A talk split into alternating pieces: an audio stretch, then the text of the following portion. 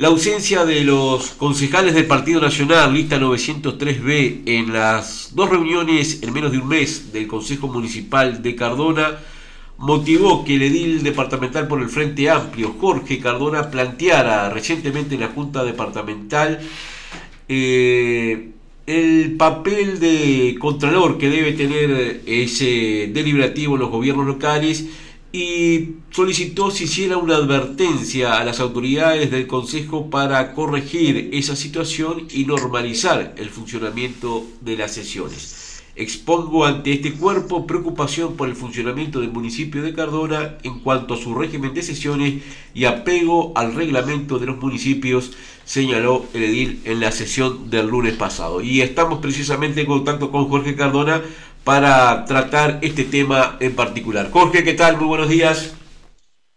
Buenos días, buenos días, ¿cómo están? Aquí a la orden. Este, sí, esto se, me plantea, digamos, el, el, tema es que, la gente se sepa bien el reglamento, ¿no? El, reglamento este, le permite al, al, municipio, al consejo, reunirse con tres, o sea, con la mayoría simple de, de integrantes, ¿no? De los cinco integrantes, concurriendo tres, funciona este, con capacidad resolutiva. Y ahí está el tema, o sea, eh, se puede reunir, por ejemplo, dos concejales, como ha pasado en estas dos sesiones del 8 de agosto y del 11 y del 21 de julio. A ver, perdón, voy a repasar la fecha porque 11 de julio y 8 de agosto. Este, y les permite reunirse, pero no les permite resolver.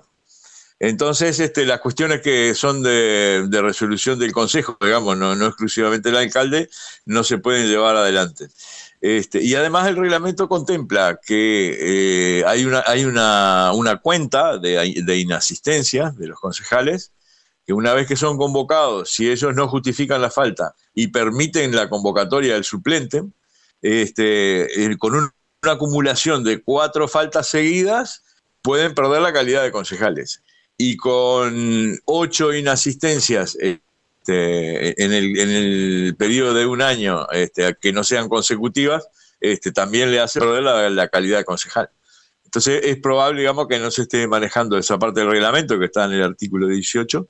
Este, entonces la idea era eh, que a, través de la Junta se hiciera llegar, digamos, esta, esta advertencia, digamos, quizás la, palabra advertencia mm, eh, no, esté contemplada, digamos, en el, eh, en, el, en el modo, en la forma, pero lo que se pretende es avisar, ese sería lo que, lo que uno diría en lenguaje, en lenguaje coloquial, digamos. Eh, es como decir, che, avisen de que si faltan, además de impedir que el municipio resuelva, les puede significar la pérdida de la calidad de concejales. Esas cuatro faltas seguidas que haces referencia, este, Jorge, ¿qué sucede cuando asiste el suplente? ¿Ya no computan o sí siguen computando? Eh, o sea, cuando se reúne el consejo se genera un acta, ¿no?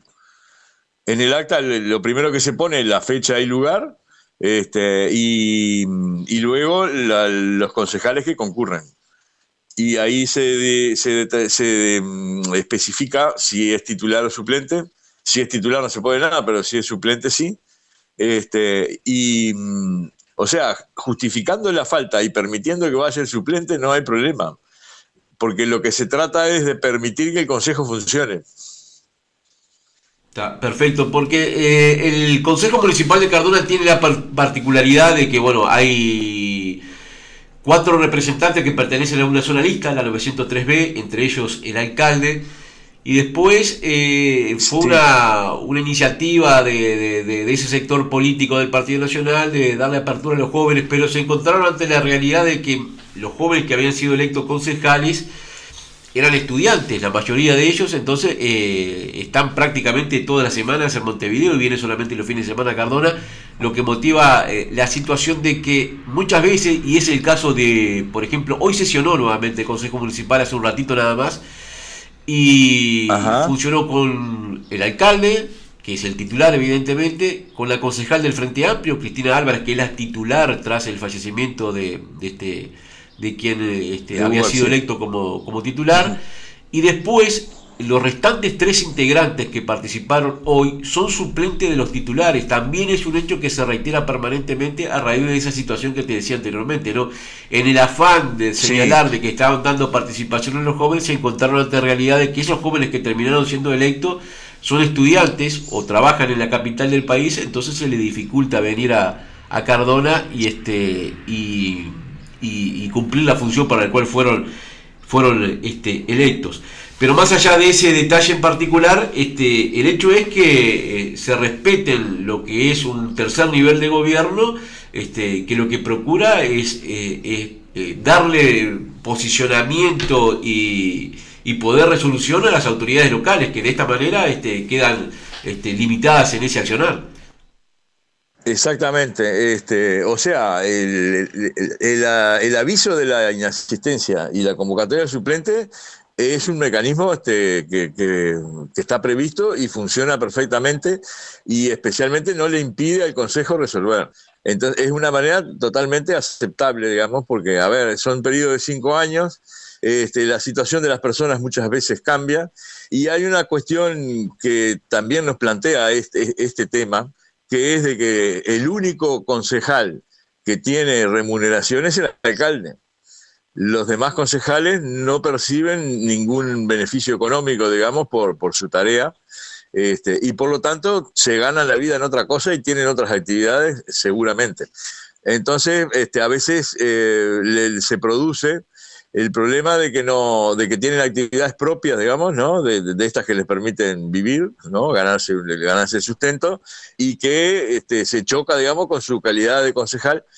Y lo que no se puede perder, digamos, es el sentido de responsabilidad. O sea, cuando uno eh, asume un cargo electivo, es porque uno se presenta, ¿no? Es uno el que se presenta, no lo van a buscar a la casa y le dicen, vos vas a ser concejal.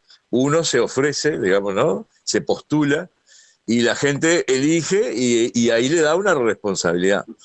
O sea que hay que oscilar entre esa condición de ser honorario ¿no? y la condición de cumplir con la responsabilidad que uno asume frente a la ciudadanía.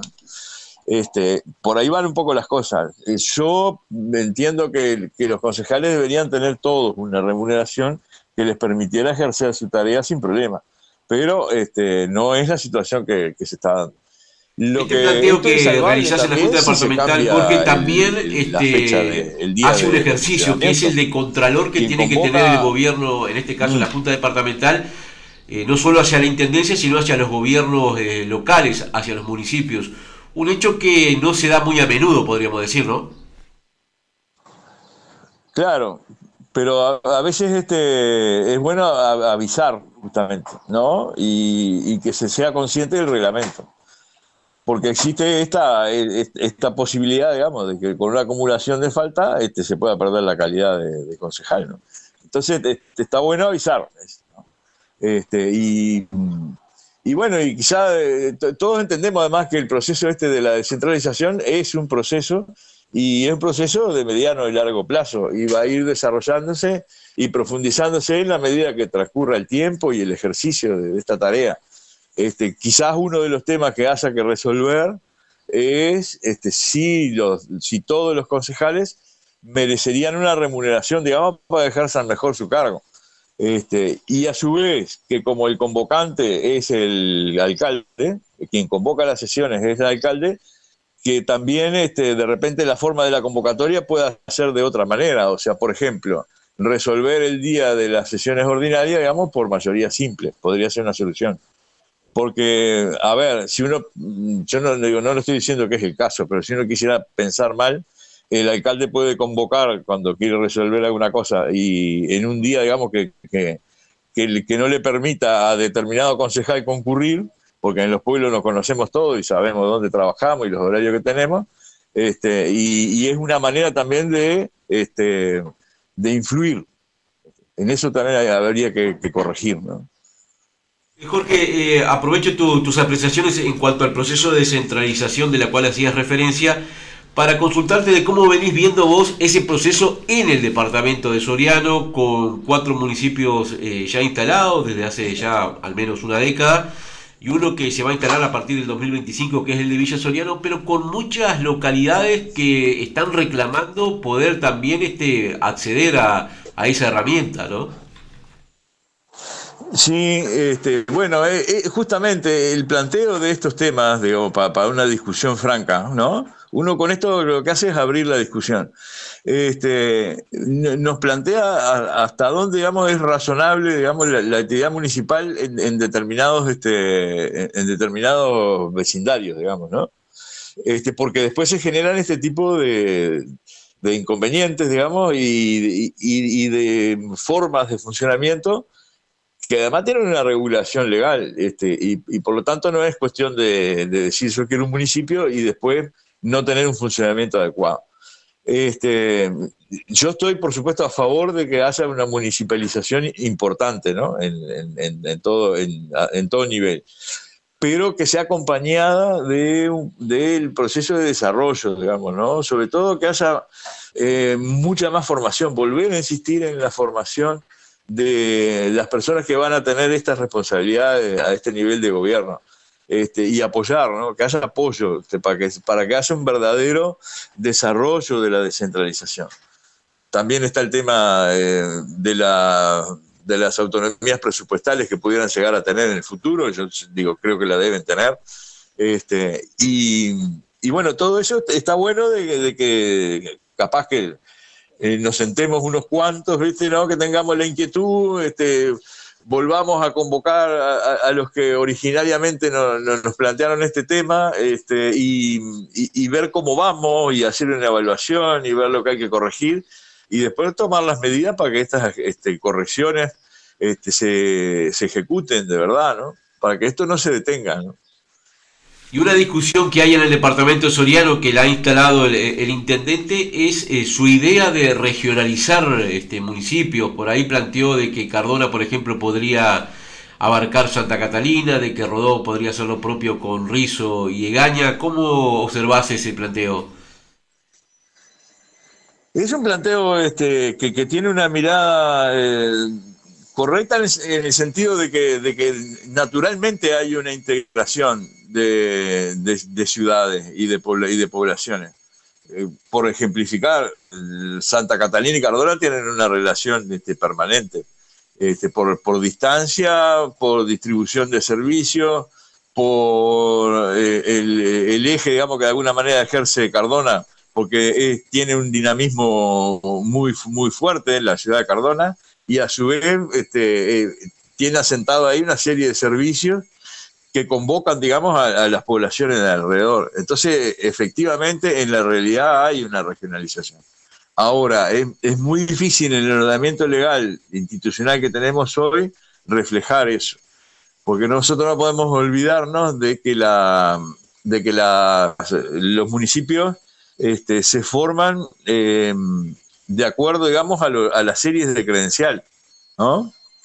Este, por lo tanto, para poder formar un municipio, este, todos los que eh, los de la circunscripción electoral que tienen el misma, las mismas letras, digamos, este, son los que son convocados. Y ahí hay una definición que es primera territorial, pero que después tiene que estar reflejada en la Corte Electoral. Así que hay ahí unas cosas que, que, es como todo, ¿viste? Cuando uno toca una cosa hay que corregir varias porque el Uruguay tiene un ordenamiento legal y jurídico este, ya muy complejo. Este, esto no lo digo en tono de crítica, lo digo porque tiene ya 200 años de, desarrollo, ¿no? Este, y, se van agregando complejidades. Entonces uno toca una cosa con la mejor intención, pero tiene que tener en cuenta otra serie de, cuestiones que van a ser, que tienen que ser modificadas para que eso que uno tiene como una idea se, se efectivice. Una dificultad real y concreta es esta, la de, las circunscripciones electorales. O sea, uno no puede hacer un municipio que no contenga una circunscripción electoral. Este, y eso hay que tenerlo en cuenta, está claro. La, la, parte de regionalización que dice el intendente, bueno, eso ya está contemplado en la ley de ordenamiento. Estaría muy bueno además de que los planes de ordenamiento, que ya están en edad de ser revisados y de ser corregidos, hay que acordarse que la ley que creó los planes de ordenamiento territorial, que son de carácter departamental, digamos, sean revisados cada ocho años. y los tres que tenemos en Soriano ya tienen más de ocho años. Entonces estaría bueno que se revisara. y cuando uno ve la parte de regionalización está contemplada ahí. Lo que no está contemplada es desde el punto de vista electoral, pero sí de todo el otro punto de vista del manejo de, estructura, de, de características económicas, de, relacionamiento de la población, etcétera, etcétera. De todas maneras, hay un elemento que me parece que es clave para el tema de la descentralización, que es, eh, o que los municipios llegaron también para potenciar las identidades locales, ¿no? Eh, y en ese sentido, más allá de lo que tú decías, del relacionamiento eh, comercial, deportivo, cultural que puedan tener las poblaciones por su cercanía geográfica, hay identidades que son este, particulares de, cada población y, este, y sucede con la gente de Santa Catalina que puede tener su identidad propia este, diferente a, la cardonense o el de Rizo y Egaña, diferentes entre ellos y diferentes con, el de Rodó. Este, uno piensa que el municipio de repente puede, también tiene que atender ese elemento a la hora de, conformar una unidad de gobierno local. Exactamente, eso es así. digo, todas las poblaciones tienen su identidad y algunas la tienen más fuerte que otras, eso también este, eh, existe. Este, evidentemente, lo que yo decía hoy, de alguna manera Cardona es centro por esa capacidad que tiene de, dinamismo social y económico este, y de concentración de servicios que influye sobre el, resto de, las poblaciones cercanas. El caso de Dolores es particularmente especial en Soriano, ¿no? porque, porque además es, una ciudad de un dinamismo económico muy fuerte. Y, con un localismo incorporado, digamos, en, la manera de ser de los doloreños que siempre este, está influyendo. Esas cosas tienen que jugar. Ahora estamos hablando, por ejemplo, de la creación del municipio de La Villa, que ya está votado, este, y ahí también hay una identidad muy fuerte, muy importante. Este, esas cosas eh, se tienen que tener en cuenta, pero no necesariamente las refleja la forma en la cual las circunscripciones electorales están determinadas. Y ahí capaz que hay que revisar eso. Yo no, no es que tenga una solución ni que lo haya mm, eh, manejado con profundidad, pero lo que vuelvo a lo que ya había dicho, de que los municipios son creados en base a una circunscripción electoral, que son esos tres, las tres letritas esas que tenemos en la credencial, este, y que nos condicionan porque ahí es donde decimos quiénes son los vecinos que van a votar, por ejemplo, al, consejo municipal o a su alcalde. Este, estas cosas tienen que jugar. los planes de desarrollo de ordenamiento han sido un, trabajo muy bueno, muy bueno, que se ha hecho a nivel departamental, pero con la guía de la ley y con el apoyo de la Dirección Nacional de Ordenamiento Territorial. Entonces es un producto en general muy bueno. Yo no es que conozca muchos, pero conozco siete, ocho a nivel de país, este, y, son muy buenos instrumentos. Lo que pasa es que hay que seguirlos trabajando este, todas esas cosas que uno hace por primera vez las hace con una, con una, con una mirada y recogiendo una cantidad de datos de la realidad y con una metodología. Pero después, en la medida que se van este, poniendo en práctica y, usándose, porque son herramientas, digamos, entonces cuando uno las va usando, le va surgiendo este, una cantidad de cosas que no tuvo en cuenta en la primera instancia. Por eso mismo la ley dice, cada ocho años revísenlo, muchachos, porque van a encontrar cosas. En Cardona tenemos ni más ni menos que el tema de la recalificación del terreno este donde está el, molino de Benvenuto, donde estaría el, estaría el proyecto, digamos, del molino de Benvenuto, que nos produjo nosotros una discusión en la Junta que en realidad no debió haber sido una discusión porque estamos todos de acuerdo y a favor de que haya ahí un emprendimiento. Ahora, la forma en la cual recategorizamos un terreno para que efectivamente pase es en lo, que discutimos. Y nosotros planteamos en aquel momento, que ya hace un año, de que estaría bueno aprovechar la oportunidad y revisar el plan de ordenamiento territorial. Y nos dijeron que no, que, íbamos a perder el tiempo, que no sé qué, y bueno, está, el, tiempo que íbamos a perder era no más de seis meses, y en cambio ahora ha pasado un año y no hay ninguna novedad. O sea, hacer las cosas metodológicamente y bien hechas es la manera.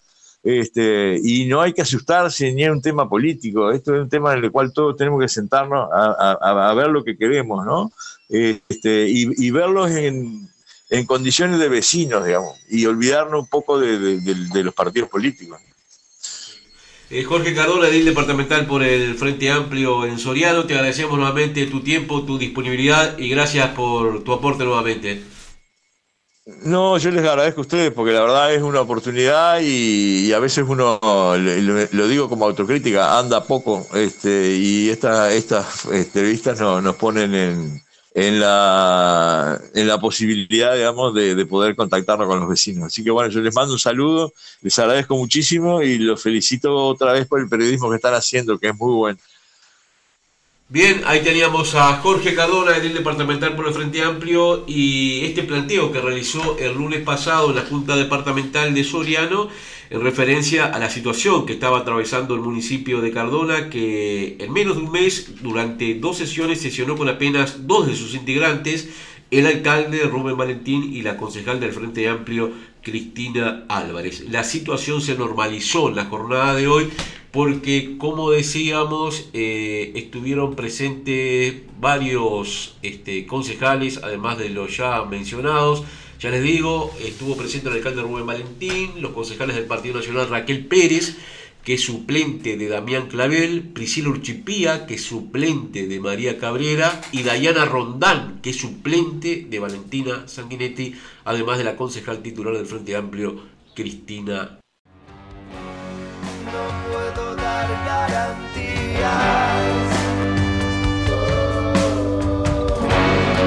Si se cada día, no creo que pueda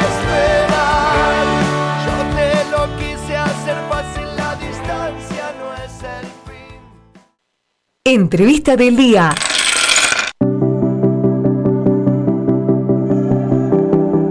La entrevista del día fue una presentación exclusiva de Banco de Seguros del Estado, Agencia Cardona, agente autorizado Magdalena Ríos Ingold. Banco de Seguros del Estado, la mejor forma de asegurarte. Cardona, calle Rivera número 27. Atención de lunes a viernes de 9 a 18 horas. Teléfonos 4536-8125, celular 099-536-976. Efecto Dominó.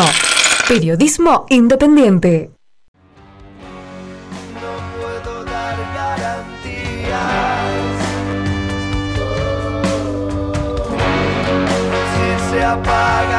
Cada día. No creo que